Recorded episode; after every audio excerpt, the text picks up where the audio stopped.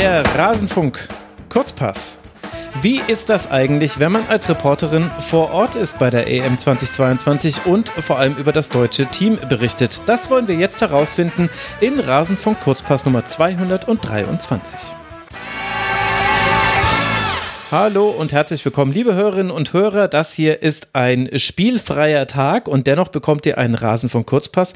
Warum ist dem so? Weil die liebe Jana Lange vom Sportinformationsdienst SID sich Zeit für uns nimmt und uns mal erklären wird, was sie eigentlich so macht bei einem Turnier wie diesem. Deswegen sage ich Hallo Jana. Hallöchen. Sehr schön, dass du hier bist. Das freut mich wirklich sehr. Wir haben das äh, vor der immer so vage angesprochen und jetzt hat es tatsächlich reingepasst. Ich will mal mit dir ein bisschen hinter die Kulissen blicken und die Hörerinnen und Hörer daran teilhaben lassen, wie eigentlich die Arbeit von Journalistinnen und Journalisten vor Ort bei einem solchen Turnier funktioniert. Du bist jetzt für den Sportinformationsdienst dort, also für eine Agentur, die sich mit Sportnachrichten befasst, für all diejenigen, denen der SED nichts sagt oder auch SIT, wie wir ihn manchmal abkürzen. Erzähl doch mal, wie sieht er denn aus, dein Alltag bei so einem Turnier? Ja, also ich bin tatsächlich jetzt seit 19 Tagen hier, seit dem äh, 3. Juli. Ähm, mhm. Und es ist ähm, relativ ähnlich der Tagesablauf. Also es ist auch ein bisschen täglich grüßt das Murmeltier, ist alles ähm, sehr streng vorgegeben von dem, was die deutsche Mannschaft treibt. Und ähm, da sie ja jetzt äh, mitspielt und schön lange im Turnier bleibt, ähm, ja, ist es äh, vom Tagesablauf immer recht ähnlich. Also bei mir ist es so, dass ich ähm, morgens meistens ähm, schon die ersten Texte und Meldungen ähm, Dann gibt's ähm, mittags bzw. nachmittags, 13.45 Uhr Ortszeit, gibt's immer eine Pressekonferenz. Ähm, vom DFB mit äh, Spielerin oder jemandem aus dem Betreuerstab. Mhm.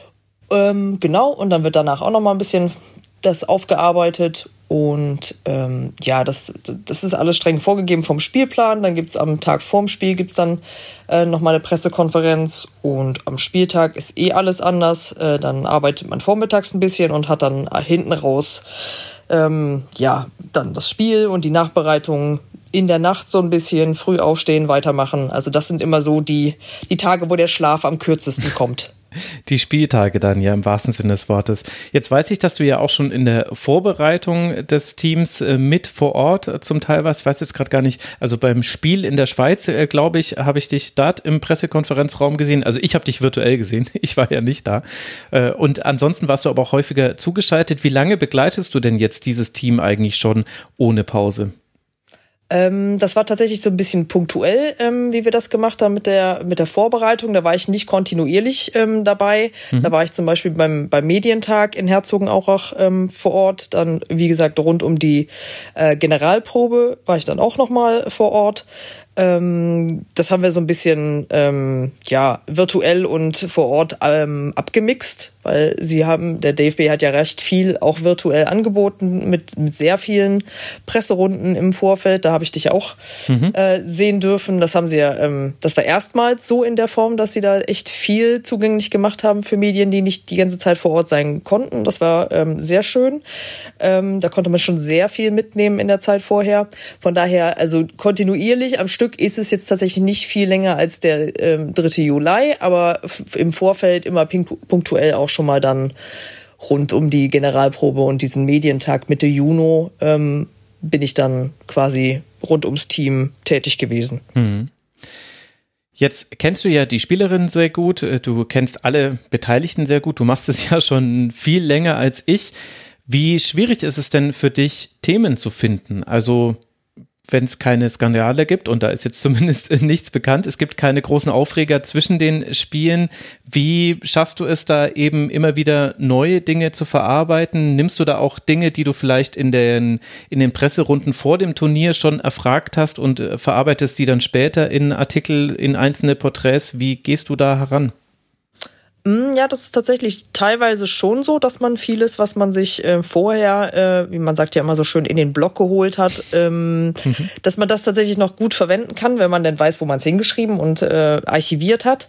Ähm, das geht den anderen auch so. Also da sprechen wir auch viel äh, mit den anderen Kollegen drüber, dass wir teilweise so viel Input haben, ähm, dass wir gar nicht wissen, wohin mit unseren ganzen äh, Geschichten. Weil hm. klar, auch, auch unser Arbeitstag ist begrenzt und wir können manchmal gar nicht so viel machen, ähm, wie wir gerne wollen. Aber ähm, das ist tatsächlich äh, gar nicht so schwierig, finde ich, mit den, mit den Themen, weil du allein durch die Personalien, ähm, die du ja aufschreiben kannst, um, um der Fußballöffentlichkeit ähm, in der Heimat die ein oder andere Spielerin zu präsentieren, die sie vielleicht noch nicht so gut kennen. Mhm. Ähm, geht super viel ähm, und übergreifende Themen. Ich sag mal, ähm, Anfang des Turniers ging es ja auch viel um wieder um Equal Pay und Equal Play und all diese Themen. Da gibt's ja so viele in dieser Gesamtgemengelage, wo man immer wieder neue ähm, äh, Schlaglichter werfen kann und ähm, auch ab und zu kann man auch, auch wenn ich jetzt sehr nah eher in, am deutschen Team arbeite, aber auch die internationalen Geschichten, wann immer da was passiert, dann hatten wir ja den Corona-Fall mit Lea Schüller. Ähm, mhm. Das war natürlich auch, dann manchmal ergibt sich einfach auch alles durch die Aktualität. Aber klar, wie du sagst, es gibt äh, Skandale in der Form, gab es jetzt ähm, in der Form noch nicht, aber ich fand es tatsächlich jetzt nicht so schwierig, ähm, immer ähm, neue Ansätze zu finden oder halt in, im Zweifel, wenn jetzt aktuell gar nicht irgendwas ins Auge sprang, ähm, konnte man wirklich viel ähm, über die Personalien machen. Also wie zum Beispiel die Personalie Merle Froms, weil mhm. das ja auch so ein Thema ist, das muss, musste man früher oder später musste man die Torwartfrage ja nochmal aufgreifen und beleuchten und ähm, solche Sachen, das kann man dann so ein bisschen sich von der Aktualität äh, leiten lassen, zum Beispiel nach dem Spiel gegen Spanien, äh, wo sie sich ja auch dann äh, auszeichnen konnte.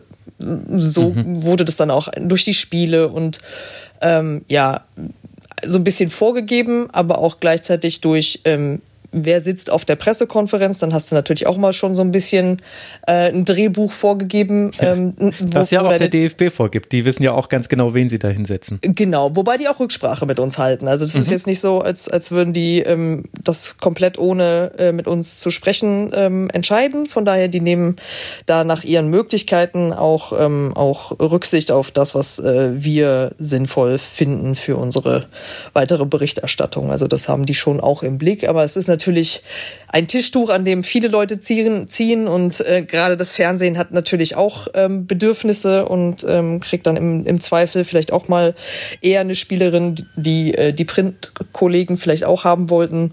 Ähm, das ist, aber ich kann mich nicht beschweren. Also ich finde, ähm, das läuft eigentlich ziemlich gut. Hm mit den Vergleichen zwischen dem Männerfußball und dem Frauenfußball, da muss man ja nicht immer gleich dieses Buch aufschlagen. Ich finde im Bereich der Berichterstattung, finde ich es dann aber dann doch auch auf eine besondere Art und Weise relevant. Deswegen ist es vielleicht auch ein Vorteil für jemanden wie dich, dass viele der Spielerinnen gar nicht so gut bekannt sind und man einfach so, also in Anführungszeichen einfach, aber man kann auch biografische Stücke machen, einfach erklären, wo kommt diese Spielerin her, was macht sie eigentlich sonst so, denn die Spielerinnen haben ja auch noch etwas neben dem Fußball, das ist ja auch anders als bei vielen Männern. Und also wenn ich jetzt zum Beispiel über Leon Goretzka schreiben würde, dass der mal bei Bochum und Schalke gespielt hat, das wäre noch kein Artikel. Ich habe das Gefühl, im Frauenbereich kann man da noch mehr ja so Grundlagenarbeit ein bisschen leisten. Macht es das für dich dann auch einfacher im Vergleich zur Berichterstattung jetzt zum Beispiel zur Männernationalmannschaft? Auf jeden Fall. Also das ist auch mit einer Seite, die ich äh, am, am liebsten mag, ähm, weil ich tatsächlich auch gerne diese Porträts ähm, schreibe. Äh, das ist tatsächlich so, wo ich sagen würde, das ist noch ein gravierender Unterschied zum, zum Männerfußball, dass man da sehr oft bei den Männern das Gefühl hat, man hat eigentlich schon mal alles erzählt und muss krampfhaft äh, so einen neuen, interessanten Ansatz finden, damit nicht alle gern äh, vor dem Text sitzen und denken, okay, das habe ich alles schon dreimal gelesen. Ähm, von daher ist es in dem Fall natürlich ähm, ein Vorteil, dass man eventuell von einem Bekanntheitsgrad anderer Natur ausgehen kann und wie du schon sagtest, viele Biografien ja einfach auch ähm, interessante und, und ungewöhnliche Aspekte ähm, bieten. Wenn wir jetzt zum Beispiel über Tabea Wasmut ja. sprechen, die mit ihrer ähm, Promotion in Neuropsychologie ähm, natürlich, äh, das ist natürlich an sich schon spannend. Äh, oder äh, Wirtschaftsmathematikstudentin ähm, Lena Lattwein. Also das mhm. sind ja alles so, so, so Randaspekte, die ähm, ja, der, der Durchschnittssportfan vielleicht noch gar nicht so auf dem Zettel hatte. Von daher ist es genau wie du sagst, ähm, was das angeht, natürlich ein bisschen einfacher, so den, den Dreh zu finden, wie man es ähm, spannend und interessant verkaufen kann. Und ähm, das sind auch die Sachen, wo man natürlich im Vorfeld des Turniers sich schon gut überlegen kann, wo setze ich da meine Schwerpunkte, mit wem unterhalte ich mich bei so einem Medientag ähm, da mal ein bisschen ausgiebiger. Aber du hast natürlich auch äh, gleichzeitig ähm, Spielerinnen vom Format wie eine Alex Pop oder eine Almut Schuld, von denen die Leute sicherlich schon mehr wissen. Aber bei, bei, bei Alex Pop ist es natürlich so, die hatte natürlich durch ihre Vorgeschichte mhm. mit der langen Knieverletzung und äh, dann noch Corona ähm, in der in der Vorbereitung gab es natürlich noch mal eine ganz andere Dramatik und Dynamik und deswegen die Geschichte lag natürlich auch ähm, auf der Hand und der Name ist natürlich auch immer noch so ein äh, ja, Eyecatcher für die, die Redaktion, die dann sozusagen auf unsere Texte zugreifen und ähm, sagen, ja klar, über Alex Pop lesen die, lesen unsere Ze äh, Zeitungsleser bestimmt auch gerne. Mhm. Ähm, das sind so, ja, also für mich ist das immer noch ein, ein großes Plus, muss ich ganz ehrlich sagen. Stimmt, das habe ich äh, gar nicht dazu erklärt. Also eine Agentur funktioniert so, ihr schreibt Artikel und äh, die haben sich andere Redaktionen eingekauft und dann erscheint das in vielen verschiedenen Medien. Also du schreibst jetzt nicht exklusiv für ein Medium, sondern sehr viele Leute können das lesen. Bei diesen Dingen, die neben dem Fußball passieren, äh, bei den, äh, jetzt wenn wir einfach beim deutschen Nationalteam bleiben, da bin ich immer so ein bisschen hin und her gerissen, weil auf der einen Seite erlebe ich es so, dass die Spielerinnen da auch gerne und bereitwillig drüber reden. Der Theorie nach ist es ja aber eigentlich ein privater Bereich. Also klar, Lena Latwein hat ein 09er Abi, glaube ich, gemacht, nennt man es dann. Also die hat einfach alle Punkte gesammelt, die man sammeln kann beim Abi. Unglaublich beeindruckend. Bei, äh, bei vielen Sportlern würde ich jetzt aber sagen, das ist ja eigentlich deren Privatsache. Wie gehst du denn damit um und wie erlebst du das, diese, diese Zweitbiografien quasi zu schreiben, die wir ja aus gar nicht so tollen Gründen, aber die wir im Frauenfußball eben einfach noch haben, denn sie müssen eben sich für die Zeit nach der Karriere ganz anders wappnen, wappnen als die Männer. Siehst du da auch eine Problematik? Mm, ja, ansatzweise. Also, aber in erster Linie sind die meisten ja ähm, die meisten Spielerinnen sind ja irgendwo auch stolz drauf, dass sie das mhm. als Spagat so Zu Recht, ähm, ja. genau, dass sie das so gut hinbekommen und reden dann eigentlich auch ähm, gerne drüber, wo, also was so ihr Alltag ähm, neben dem Fußballgeschäft äh, äh, letztendlich so so äh, wie der ausschaut und was sie da so machen. Klar, es gibt dann die Grenzbereiche, wo man dann sagt, okay, Privatleben, äh, Beziehungen und so weiter, das ist jetzt auch gar nicht so spannend für mich. Das interessiert andere Mediengattungen äh, natürlich äh, deutlich mehr, wie man ja auch während dieses Turniers hier und da mal ähm, sehen kann. Ähm, aber also was so den beruflichen oder zweiten Berufsweg äh, dann angeht, sind die meisten Spielerinnen, glaube ich, ähm, schon fein damit oder finden es sogar auch ganz spannend. Ähm, und betonen ja auch immer selber den Aspekt, dass es ihnen selber auch gar nicht, dass sie sich das gar nicht vorstellen könnten, dieses wirklich komplett auf nur auf Fußball ausgerichtete Leben, ähm, dass sie viel, ganz viele sagen halt, ich, ich brauche das unbedingt als als äh, ähm, ja Ausgleich zum zum Leistungssport. Von daher ähm, ist der Bereich, finde ich, meistens, so kommt es mir jedenfalls vor bei den Spielerinnen, ähm, schon, schon okay. Und ähm, es ist immer so ein bisschen auch eine Frage der Situation, finde ich. Also wenn mhm. Spielerinnen auf einer Pressekonferenz hier sitzen, dann wird die live gestreamt im, im Internet. Dann ist das natürlich irgendwie nochmal gefühlt eine andere Öffentlichkeit für sie wahrscheinlich, als wenn man jetzt mit ihnen bei einem Medientag in so einem großen Raum sitzt und dann sitzen da drei, vier Journalisten vor ihnen und dann hat mhm. das mehr so ein bisschen Interview-Charakter vielleicht, dann ist es natürlich nochmal eine andere Atmosphäre. Aber ich glaube, im, im Normalfall ist es schon so, wenn, wenn, wenn sie, wenn man sie über diese ähm, ja, berufliche Ebene versucht sprechen, äh, anzusprechen, ähm, dann sind die meisten schon schon okay damit und haben, erzählen es meistens, glaube ich, auch ganz, ganz gern. Mhm. Ja, so war zumindest meine bisherige Erfahrung. Aber dann habe ich jetzt auch ein besseres Gefühl dafür, woher mein Unwohlsein kam, wenn ich jetzt, also ich war zum ersten Mal bei Pressekonferenzen, dann zugeschaltet digital. Und das ist ja auch eine Erfahrung, auch im Vergleich äh, zum Männerfußball. Da war ich jetzt auch zugeschaltet. Also ich bin jetzt einfach auf der Telefonliste des DFB oder auf der E-Mail-Liste. Und jetzt auf einmal läuft das alles. War ein bisschen Kampf dahin zu kommen. Aber jetzt ist es erfreulicherweise so. Und während es bei der Männernationalmannschaft so ist, du hast maximal eine Frage. Du kannst auch gar nicht sicher sein, ob du drankommst, war es bei den Frauen so, dass man durchaus auch mehrere Fragen stellen konnte und auch, äh, also auch mehr Zeit hatte. Und dann hatte ich eben es hätte mich wahnsinnig viel interessiert und ich wusste aber nicht, was, ist das jetzt der richtige Rahmen? Also wir sind vorne im Turnier, das heißt, wir können noch nicht über Sportliche reden, aber genau das, was du sagst, jetzt kann ich das besser ein bisschen für mich verorten. Das hatte sicherlich auch mit dem Platz zu tun. Aber das wird ja dir sicherlich auch so gehen, dass du diese Freiheiten, die man bei der Berichterstattung über die Frauenfußballerinnen hat, das war jetzt ein Pleonasmus, aber äh, dass du die, das macht es für dich wahrscheinlich ein bisschen einfacher, oder? Ja, also ich bin natürlich jetzt schon vielleicht so ein bisschen betriebsblind, weil ich es tatsächlich einfach ja. schon schon recht recht lange mache. Ähm, da ist echt interessant zu hören, was was du dann erzählst, wie wie das für dich wirkt, weil ähm, wie gesagt ich das für diese Atmosphäre, die die kenne ich nicht anders und die hat sich meines Erachtens auch nicht groß verändert. Es ist jetzt natürlich tatsächlich einfach so, dass durch diese ähm, digitalen Gesprächsrunden teilweise mehr Leute zugeschaltet sind, als es ähm, sonst de facto waren, weil man einfach, es waren man musste halt vor Ort sein, wenn man äh, mit mhm. den Betreffenden sprechen wollte. Und den Aufwand und das Investment, den betreiben dann natürlich, äh, betreibt dann wirklich der harte Kern. Ähm, von daher, die, allein dieser Weg, dass man das jetzt so machen kann, ist natürlich nochmal eine ganz andere Öffentlichkeit. Und ähm, ja, also ich würde sagen, ich habe es jetzt bei den Männern tatsächlich länger nicht erlebt. Also da muss ich sagen, da ist die, mein, sind meine Berührungspunkte zur Männernationalmannschaft sind was länger her. Deswegen ist, würde bei mir der Vergleich so ein bisschen hinken. Ähm, ich kenne es halt eher noch aus äh, der Zeit weit vor den ähm, virtuellen mhm. Presserunden. Mhm. Aber ähm, ich, was also da sind meine Berührungspunkte in erster Linie oder meine Erlebnisse waren da schon auch so, dass da halt ein noch viel größerer Pool an Leuten ist, dass du, genau wie du sagst, dass man viel weniger Chance hat, Fragen zu stellen oder froh sein muss, wenn man einmal ähm, drankommt und dann hoffen muss, dass viele, viele Kollegen irgendwie ähnliche Dinge äh, wissen wollen wie man selber. Und ähm, das schon also dieser Punkt, dass man muss noch mehr über diese Person erfahren, ist natürlich bei den, bei den Frauen auf jeden Fall äh, deutlich ausgeprägter. Und dann ist es auch, glaube ich, für die Spielerinnen, ähm, sind, die sind häufiger damit konfrontiert, dass sie auch mal Sachen ähm, wieder und wieder beantworten müssen, mhm. weil neue Kollegen dabei sind.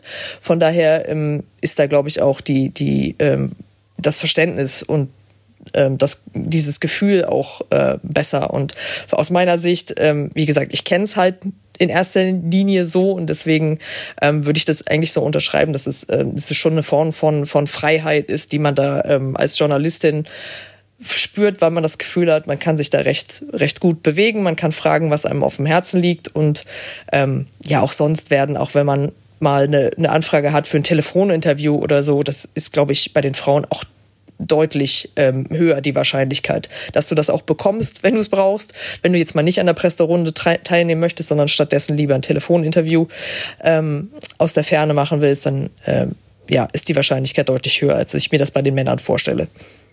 Ja, und ich muss sagen, das verändert tatsächlich die ganze Atmosphäre. Also ich habe jetzt schon viele Männerpressekonferenzen ja auch gesehen, weil ich bei allen Turnieren mir die Pressekonferenz auch immer schon angeguckt habe. Also ich war auch schon ganz lange passiver Zuschauer und habe das durchaus auch äh, bei den Frauen gemacht, wo es ging.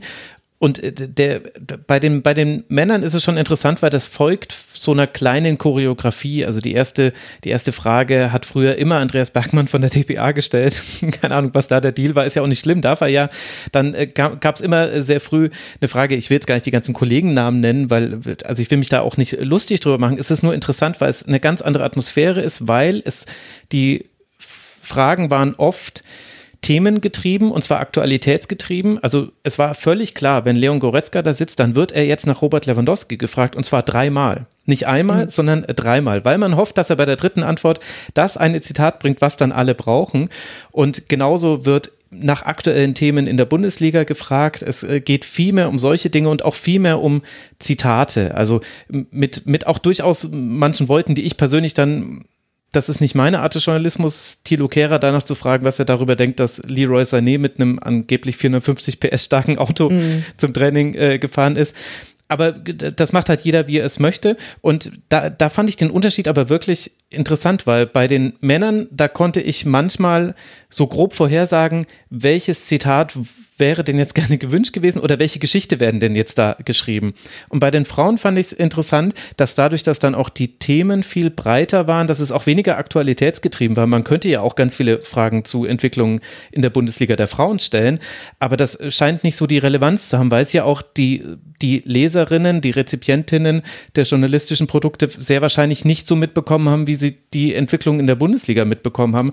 Und deswegen braucht es jetzt gar nicht, dass wir irgendwie also der Theorie nach könnten wir jede, jede Wolfsburgerin auf dem Podium fragen, ja, was, was erwartet ihr euch denn jetzt von Jule Brandt und ihr habt ja irgendwie, kauft ihr nicht eigentlich alle Konkurrentinnen schwach und so weiter? Also mhm. solche Fragen würden wir ja im Männerfußball stellen, machen wir aber bei den Frauen nicht und das finde ich schon eine interessante Erkenntnis zumindest. Ja, das ist halt irgendwie tatsächlich einfach noch ein komplett anderes Business, wenn man so ja. will. Ne? Es ist genau wie du sagst. Das eine ist total themengetrieben und äh, da wird quasi aus jedem noch so kleinen ähm, ja, Fitzelchen Brisanz äh, wird natürlich dann automatisch eine Dynamik und ähm, das ist in dem Bereich Frauenfußball tatsächlich nochmal eine, eine ganz andere Hausnummer. Klar gibt's dann auch da Sachen, die ähm, ja, mehr Brisanz haben oder auch so eine gewisse Aktualität haben, weil irgendwo ist was zu Equal Pay passiert. Klar, mhm. spreche ich dann eine Spielerin aus dem Mannschaftsrat auch mal ähm, aktuell zu dem Thema an, weil wir sowieso ähm, beim SID eine Geschichte gemacht haben zu dem Thema.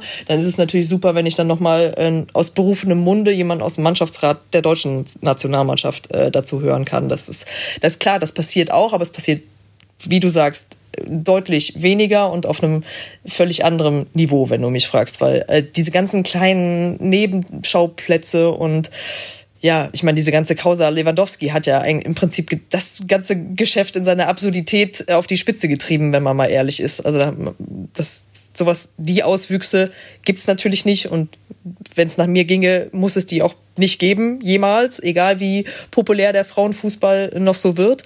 Ähm, aber ähm, ja, das ist tatsächlich schon ein sehr krasser Unterschied, wie du sagst. Mhm. Was würdest du denn als deine größten Herausforderungen bezeichnen, jetzt, wenn du eben bei einem äh, Turnier vor Ort bist? Was ist das, was äh, dich am meisten fordert? Wenn ich jetzt mal speziell an dieses denke, ist äh, mit die größte Herausforderung, sich hier nicht mit Corona anzustecken. es hört ihr wahrscheinlich auch ähm, in der Heimat, dass es äh, hier in England äh, die Zahlen ja relativ hoch sind. Plus ähm, gibt ja eigentlich gar keine Maskenpflicht äh, mehr. Mhm. Ähm, das heißt, selbst wenn du dich hier in öffentlichen Verkehrsmitteln aufhältst oder ähm, ja, sobald du in, in Innenräumen bist, äh, ist das eigentlich alles nicht mehr reguliert. Ähm, Gott sei Dank ist es so ein bisschen so bei dem Turnier hier, dass die UEFA bei den Pressekonferenzräumen in den Stadien zumindest sagt, hier bitte FFP2-Maske, aber das war auch ein Krampf, das Leuten zu verklickern, die meistens äh, also die, die deutschen Journalisten, ich will da jetzt gar nicht so blöd daherkommen, aber die deutschen Journalisten haben es dann überwiegend selbstverständlich gemacht, aber dann Journalisten von den, von den gegnerischen Teams waren da ein bisschen, anfangs ein bisschen äh, freizügiger und das fand ich ein bisschen anstrengend, muss ich ganz ehrlich sagen, ähm, weil du einfach, also klar, jeder Journalist, der hier hinkommt, möchte dieses Turnier bestmöglich ähm, begleiten und mhm. es war so ein bisschen mein Horrorszenario persönlich, dass ich hier hinkomme und innerhalb kürzester Zeit auf der Nase liege mit Corona, ähm, gar nicht irgendwie, dass ich denke, dass es mir dann persönlich irgendwie übelst schlecht geht, aber einfach das Gefühl zu haben, okay, jetzt muss ich äh, auf dem Hotelzimmer liegen, während ich eigentlich äh, hier bin, um journalistisch zu arbeiten. Das wäre so, ähm, ja, gerade mit diesem ein Jahr mehr Wartezeit auf das Turnier wäre das halt einfach mein Worst-Case-Szenario gewesen. Und ähm, toi toi toi, ich klopfe mal äh, auf Holz. Ähm, bis jetzt alles, Dankeschön. Bis jetzt alles gut gegangen. Ähm, wir sind dann natürlich äh, quasi im Kollegenkreis haben wir achten wir da auch auf uns gegenseitig und ähm, ja, also das Wetter hat super gut mitgespielt, dass man viel an der frischen Luft ähm, sitzen konnte und gewisse Situationen dann einfach meiden kann, ähm, ohne jetzt komplett paranoid zu werden. Aber ähm, ja, jetzt sind wir halt schon fast drei Wochen hier und wir haben es alle äh, in unserem Journalistenkreis wohl noch nicht bekommen. Jedenfalls äh, habe ich nichts mitbekommen, dass irgendjemand äh, raus wäre von den Leuten hier vor Ort. Ähm, ja, das war somit eine der größten Herausforderungen. Aber wenn man so generell über Turniere ähm, spricht, ist es natürlich schon so, ähm, es ist so eine, ich sag mal, Daueranspannung, weil du halt tatsächlich mhm. einfach jeden Tag ähm, äh, deine Texte schreibst und auch wenn du gerade nicht schreibst, machst du natürlich schon Gedanken über den, über den nächsten Text sozusagen. Man hat das Gefühl, man ist so die ganze Zeit so online äh, im Kopf. Ähm, ja, dann hast du halt so auch so Tage wie die Spieltage, dann kommt der Schlaf äh, natürlich zu kurz und ähm, das ist auch nicht so einfach, dann wieder quasi in den äh, normalen Rhythmus zu kommen, weil mhm. ähm, ja, das nächste Spiel steht ja quasi immer schon vor der Tür und ähm, nach dem Spiel ist meistens auch immer super viel einfach zu tun und zu erzählen und zu machen. Ähm, das ist mit so die größte, größte Herausforderung. Ähm, ja, und halt, ja, das ist halt auch auf einer persönlichen Ebene. Klar, wenn man halt mehrere Wochen äh, auf Dienstreise ist, ist das natürlich irgendwo auch immer so ein bisschen anstrengend, weil du mhm. bist halt nicht in deiner um, gewohnten Umgebung. Ähm, Im Prinzip lebe ich jetzt quasi seit fast drei Wochen im, im Hotelzimmer und ähm, bewege mich hier halt in, in London, Brentford in einer ähm, sehr schönen Umgebung, muss ich sagen. Also da haben es andere, andere Teams wahrscheinlich weitaus äh, schlechter und deren Journalisten oder deren begleitenden Journalisten wahrscheinlich auch. Mhm. Also da, da haben wir hier, können wir uns echt wirklich nicht beklagen. Die Umgebung rund ähm, um das Stadion hier und die äh, Mannschaftsunterkunft und das Pressekonferenzzentrum, äh, Hotel. Ähm, das ist, da können wir, also das ist wirklich schön. Also da kann man auch viel unternehmen, da kann man sich auch mehrere Wochen ähm, gut wohlfühlen. Aber klar, es ist irgendwie so immer so ein bisschen, jeder Tag hat so ein bisschen was äh, Redundantes. Ne? Du wachst die ganze Zeit im gleichen Hotelzimmer auf und dann hatten wir letzte Woche ja auch ähm, das Spiel in Milton Keynes. Ähm, das war dann auch wieder, wie kommen wir da hin und so weiter. Dann bist du hier in einem Land, wo die auf der falschen Straßenseite fahren und so weiter. Nee, und aber wahrscheinlich will man ja nicht so gerne öffentlich fahren wegen der Corona-Gefahr. Genau, wir haben es dann aber trotzdem äh, gemacht. Ähm, hat auch ganz gut funktioniert, aber auch das ist dann wieder so eine, so, ein, so eine Art Anstrengung, ne? weil du dann wieder was, was ähm, ja, neue, neue Herausforderungen meistern musst während Pandemiezeiten und so weiter. Und ähm, ja, aber das, das ist gleichzeitig auch ne, du bist bei einem Turnier und das ist, du weißt ganz genau, das kommt super, es kommt halt viel zu selten vor sozusagen und du weißt, dass es eine, eine tolle Gelegenheit ist, äh, vielen Menschen was über Frauenfußball ähm, zu erzählen mhm. und die, den Protagonistinnen ähm, näher zu bringen. Von daher, ähm, ja, weiß man die ganze Zeit, wofür man es macht und dass man sich lang drauf gefreut hat. Ähm, von daher ist es ja mal auf hohem Niveau. Mhm. Und wie nimmst du die DFB-Verantwortlichen und auch die Spielerinnen wahr? Es wirkt immer alles sehr locker, unheimlich harmonisch, fast schon zu harmonisch. Also ich, ich habe mich nicht getraut, die Frage zu stellen, aber ich wollte Martina von Stecklenburg, habe ich in der letzten Pressekonferenz dachte ich, ob ich ihr die Frage stelle, ob es auch zu harmonisch sein kann, aber dann dachte ich mir, naja gut, da weiß ich ja schon, was sie jetzt dazu ja. sagen wird, deswegen habe ich es mir dann verkniffen, ist auch keine gute Frage, aber es, es wirkt sehr locker. Ist es denn im, in dem Teil äh, des Umfelds, den wir ja nicht sehen, den du aber noch besser im Blick hast, ist es da auch so? Mm. Überwiegend würde ich ja ja sagen. Ähm, das, sie, die Spielerinnen wirken schon locker. Ich meine, klar, es kommt natürlich jetzt auch, sie haben jetzt genau die Hürde geschafft, die sie, glaube ich, schaffen mussten, um sich so zu fühlen, als können sie hinterher sagen, das Turnier war erfolgreich. Mhm. Weil sonst, ne, beim dritten Viertelfinal aus in, in Folge hätten wir natürlich ganz andere Fragen äh, stellen müssen und auch kritisch hinterfragen müssen. Ähm, ja, und jetzt mit dem Halbfinaleinzug bist du natürlich an einem Punkt, wo, wo ähm, du eigentlich nur noch noch mehr gewinnen kannst. Mhm. Ähm, also ich nehme die Spielerin ähm, tatsächlich auch so wahr, wie du sagst. Ähm, die Bundestrainerin meistens auch, wobei man ihr schon bis zum Viertelfinale, also ich habe vor dem Viertelfinale ähm, nochmal, konnten wir nochmal mit ihr sprechen, da hat man schon auch eine gewisse Anspannung gemerkt, aber gepaart mit so einer wirklich ja, man kann den Leuten natürlich nur vor den Kopf gucken, aber eine sehr deutlich zur, zur, ähm, zur Sprache gebrachten ähm, Sicherheit. Also mhm. da, da, da merkt man tatsächlich, dass sich da, glaube ich, was entwickelt hat ähm, über die letzte Zeit, ähm, auch im Trainerteam.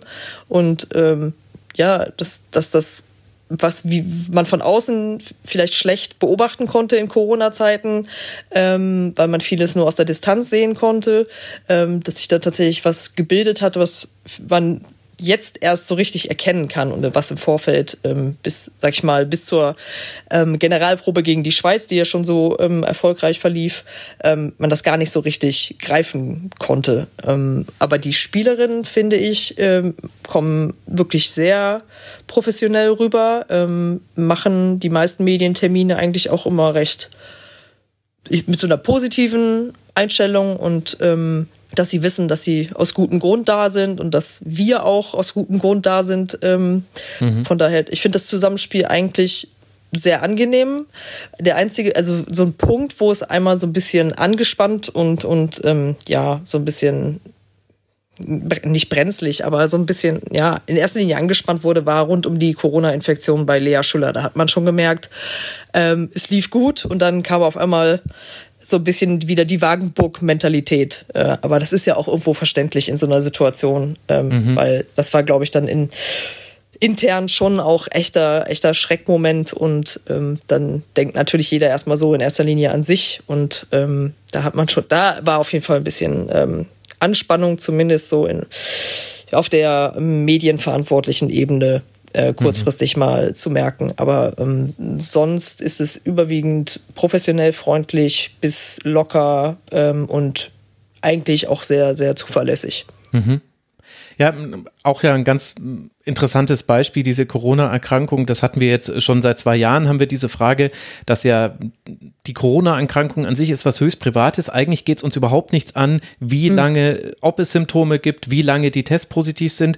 Weil es jetzt aber in diesem Rahmen als öffentliche Person Lehrschüler stattfindet, ist es dann irgendwie doch relevant und es werden dann auch die Fragen danach gestellt. Und natürlich müssen das ja auch die ReporterInnen wissen, oder na, natürlich müssen sie es wissen, weiß ich gar nicht, aber es ist für sie von einem dann doch auch öffentlichen Interesse, ab wann könnte sie sich denn wieder freitesten und so weiter. Das, mhm. Da gibt es auch kein richtig und kein falsch, das müssen auch die Verantwortlichen lösen, aber das ist echt interessant, wie man durch Corona immer wieder in diesen Privatbereich reingreifen muss als Journalistin und ja, also in dem Fall ist es relativ eindeutig, weil es ein öffentliches Interesse daran gibt und weil auch jetzt sowohl Lea Schüller als auch der DFB, man könnte ja auch nichts verheimlichen. In der Sekunde, wo sie irgendwann auf dem Trainingsplatz steht, ist klar, okay, gut, also jetzt ist sie freigetestet und dann kannst du auch vorher schon so Zwischenstände abgeben und so habe ich mitbekommen, lief es ja auch. Zum Teil habe ich die ja auch mitbekommen, diese Zwischenstände aber deswegen finde ich das interessant, dass du das auch nochmal ansprichst. Das ist wirklich dieses Gespenst, was über diesem Turnier hängt und gleichzeitig auch eine Herausforderung auch an die Berichterstattenden, wie man damit umgeht, finde ich. Mm, ja, sehe ich auch komplett genauso. Ähm, wobei äh, auch da muss man, glaube ich, äh, für sich dann das, das richtige Verhältnis finden auf der einen Seite. Mhm. Und ich glaube, wenn man dann sieht, dass der Verband selbst über seine Kanäle, ähm, wie jetzt zum Beispiel auf, auf Instagram oder so, dann Bilder von, von Lea Schüller postet, wie sie dann im Teamhotel auf dem Balkon steht und winkt und so weiter, ne? ja, dann sieht genau. man ja auch, dass, dass der, der Umgang dann an sich relativ un, unverkrampft daherkommt. Lea Schüller postet dann selber was ähm, aus der Isolation und so weiter. Ähm, das, das spricht ja dann alles dafür, dass der, der, der Umgang jetzt nicht so hypersensibel ist, ähm, wie, wie man es eventuell denken könnte, weil es nun mal einfach persönliche Gesundheit und, und damit so irgendwie so auch so ein geschützter Raum ist. Ähm, aber ich glaube, da gibt's dann halt immer so eine, muss man halt so eine Gratwanderung ähm, mitmachen. Und in dem Fall, wie du sagst, wenn, sobald sie nicht auf dem Trainingsplatz ist, würden eh Fragen äh, auftauchen. Von daher, ähm, ja, bei so einem Turnier ist es natürlich dann einfach ähm, so ein bisschen im Brennglas ja. und ähm, andere, andere Mannschaften haben, sind ja noch viel ähm, schwerwiegender von diesem Problem betroffen. Mhm. Ähm, ich habe jetzt bei den Schwedinnen hatte ich mitbekommen, die haben halt so ein bisschen Eiertanz gemacht, glaube ich, über ähm, was genau. deren Infektionen anging. Und dann habe ich aber auch gedacht, ja, ist ja eigentlich okay. Also das kann ja jeder Verband so entscheiden, äh, wie er das möchte. Und wenn sie nicht sofort preisgeben wollen, wer jetzt wie, in welcher Form positiv getestet wurde, ist das ja auch völlig in Ordnung. Also da will ich jetzt aus meiner persönlichen journalistischen Sicht auch nicht sagen, ich bestehe darauf, dass ihr mich jetzt darüber informiert, welche Namen und so weiter. Ähm, ich finde, das ist dann halt so ein Bereich, da muss man halt so ein bisschen Rücksicht nehmen aus, mhm. äh, aus Reporter-Sicht. Äh, mhm. Und das fand ich ganz interessant, dass, dass der Verband da so ein bisschen anders mit umgegangen ist. Aber da bin ich natürlich auch überhaupt nicht nah genug dran, um zu wissen, was genau und warum genau sie das so gemacht haben. Ähm, war, war mir jetzt nur aufgefallen, dass das, dass das da quasi irgendwie das gefühlt in den schwedischen Medien so ein bisschen wie so ein Live-Ticker dann kam. So erst, so, ja, erst, war, erst waren es positive Schnelltests und man wusste gar nicht von wem, dann poppten auf immer irgendwelche Namen auf. Ähm, ja, das, das fand ich ganz interessant so als Kontrast. Ja, und gleichzeitig ist es ja auch etwas, was zeigt, wie dann auch die einzelnen Verbände diese Aufmerksamkeit lenken können. Denn bei Schweden war die Diskussion viel größer darum, wen hat's erwischt, äh, hat's Anderson jetzt auch getroffen, äh, der Trainer möchte nicht darauf antworten, was bedeutet das jetzt? Es war viel größeres Aufhebens als jetzt im Vergleich bei Deutschland. Lea Schüller ist positiv, sonst hat's keinen erwischt. Und dann, dann war das Thema durch, weil man dann auch, weil die Geschichte, die man schreiben konnte, dann, die war ja auch da. Die war nämlich so, jetzt kommt Alex Popp, Mensch, das könnte ja auch jetzt eine richtig gute Geschichte werden und wie gut, dass man diesen breiten Kader hat und so weiter. Also du hattest auch eine Anschlussberichterstattung dann durch diese Information. Und genau, man kann es nicht werten, das muss jeder Verband machen, wie er es möchte. Aber den, den Kontrast fand ich wirklich auch sehr interessant. Ich habe noch eine letzte Frage an dich, Jana. Das ist auch so eine grundsätzlichere äh, Frage. Du hast ja auch schon selber gesagt, dass jetzt äh, bei diesem Turnier es ja auch darum geht, Werbung zu machen oder zumindest Informationen zu breiten. Ich weiß jetzt nicht, ob man dich als, als Werbebotschafterin sollte man dich, glaube ich, nicht bezeichnen. Das wäre auch falsch. Es sollen ja auch kritische Themen angesprochen zu werden. Aber dennoch, worauf ich hinaus möchte, ist, es gibt eine sehr positive Stimmung. Das Team spielt einen mitreißenden, einen mitreißenden Spielstil und ist auch sehr oder relativ mitreißend finde ich in der Kommunikation nach außen. Und jetzt stehst du dann ja als Reporterin, genauso wie ich ja auch mit meinen äh, Formaten. Wir stehen ja so an einer Schnittstelle. Auf der einen Seite sollte man sich nicht zu sehr selbst mitreißen lassen, aber man sollte ja auch transportieren, das, was da passiert, auch neben dem Platz und auch auf dem Platz. Das hat eben auch emotionale Komponenten und da sieht man eben miteinander feiernde Spielerinnen und so weiter. Wie, wie versuchst du da den richtigen Grad zu treffen? Ähm, ich glaube, dass das so ein bisschen bei mir auch Erfahrungssache ist, würde ich mhm. jetzt mal ähm, sagen, dass ähm, wenn man schon einige Turniere gesehen hat und ähm, auch einfach dadurch weiß, wie, wie schnell sich Dinge ändern können, hat, also würde ich jetzt behaupten, hat man automatisch so eine gewisse ähm, Distanz eingebaut, mhm. weil ähm, ja, die jüngere Vergangenheit hat es ja auch immer wieder gezeigt, da, da, da war es auch schon mal, da lief es auch schon mal gut und dann lief es schon wieder plötzlich schlecht und K.O.-Spiel ist sowieso K.O.-Spiel, von daher, ähm, ich habe da manchmal gar nicht so die Zeit für, mir, mir quasi diese, mich so wirklich mitreißen zu lassen, weil du natürlich vom Kopf her so eine ganz andere Wahrnehmung einfach grundsätzlich hast, weil ähm, alles, was da passiert, wird ja quasi intern von dir die ganze Zeit bewertet. Du versuchst es zu analysieren, mhm. du versuchst es in Worte zu packen. Ich habe so das Gefühl, dass ähm, ich habe ja diesen quasi diesen Blick, ich sitze vorm Fernseher oder äh, im Stadion und genieße ein Fußballspiel, den habe ich da in den Momenten ja gar nicht. Ähm, mhm. Von daher, das ist, glaube ich, so eine ich will jetzt nicht sagen, dass ich über den Dingen stehe. Klar ähm, hat man Emotionen, wenn man äh, Dinge sieht und ähm, ja, sich Szenen abspielen, wo man sagt, das hat mir jetzt echt gut gefallen, ähm, wie Lena Oberdorf da diesen Zweikampf geführt hat und sich dann selber dafür feiert oder so. Aber man hat, ich glaube, dass das einfach so eine Berufskrankheit ist, dass du automatisch so einen Filter ähm, mit drin hast, der dich so ein Stück weit davon von abhebt, aber gleichzeitig ist es ja ähm, auch die Aufgabe, das mitzutransportieren, wie du eben gesagt hast, dass, dass da Dinge passieren, die was auslösen, die ähm, zu sehen, was, was es auch zu Hause auslöst, im, im Sinne von, wie viele Leute konsumieren das ähm, an den Bildschirmen und für mich hat es ja auch noch eine, eine direkte Relevanz, ähm, weil wir merken, wie, wie stark unsere Inhalte nachgefragt sind und mhm. wie wir sehen ja auch, wie viel andere Medien ähm, mittlerweile zu dem Thema ähm, Frauenfußball oder dieser EM speziell ähm, publizieren. Und das ist für uns natürlich auch immer quasi dann wieder ein Ansporn, ähm, ja auch mehr zu machen und mehr anzubieten und zu gucken, wie kommt das an, wenn wir noch ähm, hier was anbieten und hier was ähm, daneben stellen und ähm, uns selber halt sozusagen weiterentwickeln, unser Produkt erweitern, erweitern, erweitern.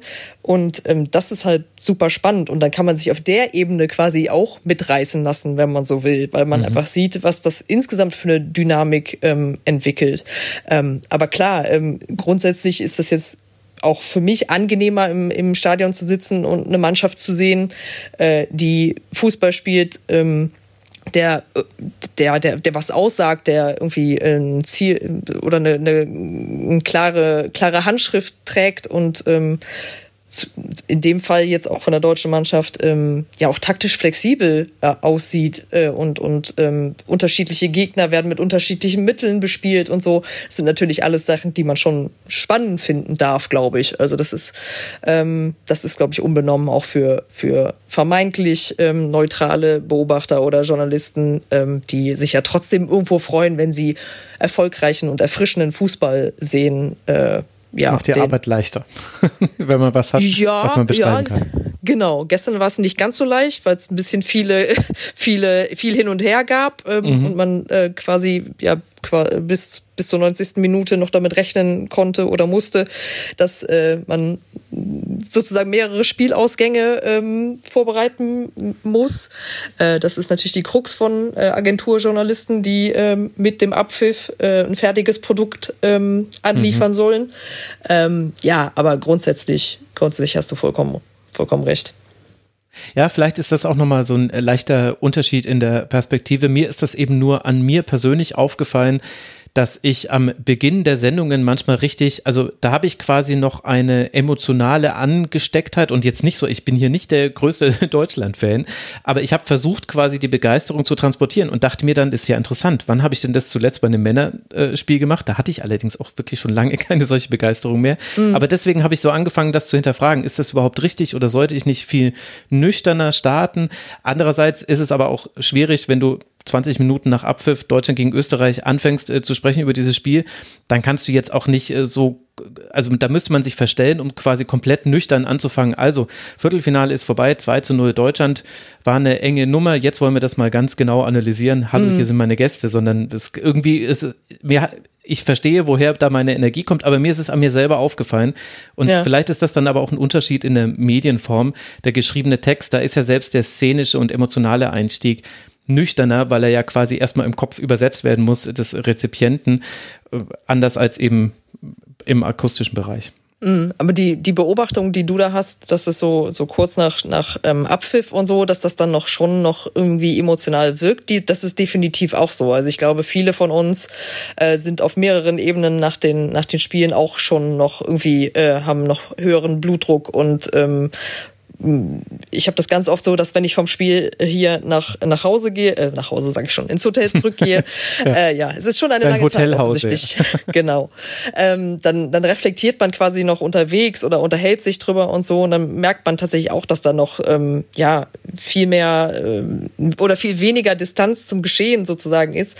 Das muss ich dann in dem Sinne auch noch so ein bisschen abarbeiten. Also eine gewisse ähm, ja, das ist so ein Spiel, was was auslöst, das ist äh, definitiv hier auch so. Und gerade wenn man im Stadion dann nochmal sitzt und dann auch die sehr, ähm, was ich gar nicht erwähnt habe, dass das mit den Zuschauern hier echt ähm, bis jetzt sehr, sehr ähm, ja, schön und atmosphärisch ähm, tatsächlich mhm. auch mitreißend ist, das ist ja auch nochmal so ein, so ein Faktor. Das äh, bin ich jetzt aus der aus dem Alltag, sag ich mal, wenn ich beim WM-Quali-Spiel in Erfurt oder so sitze vor 6000 Zuschauern, mhm. ist das natürlich auch ein ganz anderes ähm, emotionales äh, Empfinden, als wenn ich jetzt hier sitze und da sitzen verrückte Österreicher und verrückte Dänen und verrückte deutsche Fans und äh, es ist echt ziemlich laut. Das macht ja auch nochmal was mit, mit dir. Mhm. Also zumindest ist, geht mir das so und ich glaube, viele KollegInnen haben mir auch berichtet, dass sie nach diesen Spielen auch meistens immer irgendwie so ein bisschen Zeit brauchen, um so ein bisschen runterzukommen. Ja, ich meine, das macht ja auch den äh, Kick des, äh, des Berufs aus, äh, vor Ort im Stadion zu sein. Es ist wahnsinnig laut. Du musst an dieser, an dieser Stätte aber dann analytisch und schnell und präzise arbeiten. Das, also, das fand ich immer, immer wenn ich im Stadion mal auf einer Pressetribüne bin, das gibt mir einen ganz besonderen Kick, aber du schläfst auch definitiv nicht sofort ein, wenn du dich dann ins Bett legst, sondern dieses Adrenalin, das muss dann irgendwie auch erstmal wieder abgebaut werden. Und vielleicht ist das ja der Grund, warum es diese klassischen Zweitakt gibt im Berichterstatten von Spielen, es gibt erstmal den Spielbericht und dann am nächsten Tag meist, hat sich ein bisschen durch online geändert, gibt es dann den Nachdreh, wo man dann versucht, die größere Geschichte zu machen oder den anderen Blickwinkel. Und die werden ja auch immer in einer ganz anderen Ansprache gehalten. Vielleicht kommt es auch daher, dass es einfach eine Reflexion dessen ist, wie es halt auch die Berichterstattenden selber erleben im Stadion genau. und dann am Tag danach. Ja. Jana, das hat große Freude gemacht. Ehrlich gesagt könnte ich noch zwei Stunden mit dir weiterreden, aber du sollst unbedingt auch noch ein bisschen Feierabend haben, wenn du denn überhaupt einen hast. Ich danke dir ganz, ganz herzlich, dass du dir so viel Zeit genommen hast und ich möchte alle Hörerinnen und Hörer dazu aufrufen, dir zu folgen. Man kann dir bei Twitter folgen als sid-lange oder, das ist der offizielle Account, der, der berufliche Account, so ist es richtig, oder als j-l, jeweils ausgeschrieben. Ich werde beides in den Shownotes verlinken. Jana, ganz, ganz herzlichen Dank, dass du dir die Zeit genommen hast für den Rasenfunk. Ja, ich danke dir für die Einladung. Hat sehr viel Spaß gemacht, wie immer. Das freut mich zu hören und dann wünsche ich dir, dass du gesund bleibst, bitte auch noch für die restlichen Tage jetzt dann. Danke, danke. Und euch, lieben Hörerinnen und Hörer, danke für eure Aufmerksamkeit. Es geht dann bald weiter hier mit den Rasen von Kurzpässen dann zu den Halbfinalspielen und wir haben auch noch was für die spielfreien Tage vor dem Finale geplant. Also bleibt dran im Rasenfunk, bleibt auch gesund, bitte genießt den Sommer und wenn ihr mögt dieses Turnier und dann hören wir uns bald hier wieder in Rasenfunk Kurzpass Nummer 224. Macht's gut. Ciao.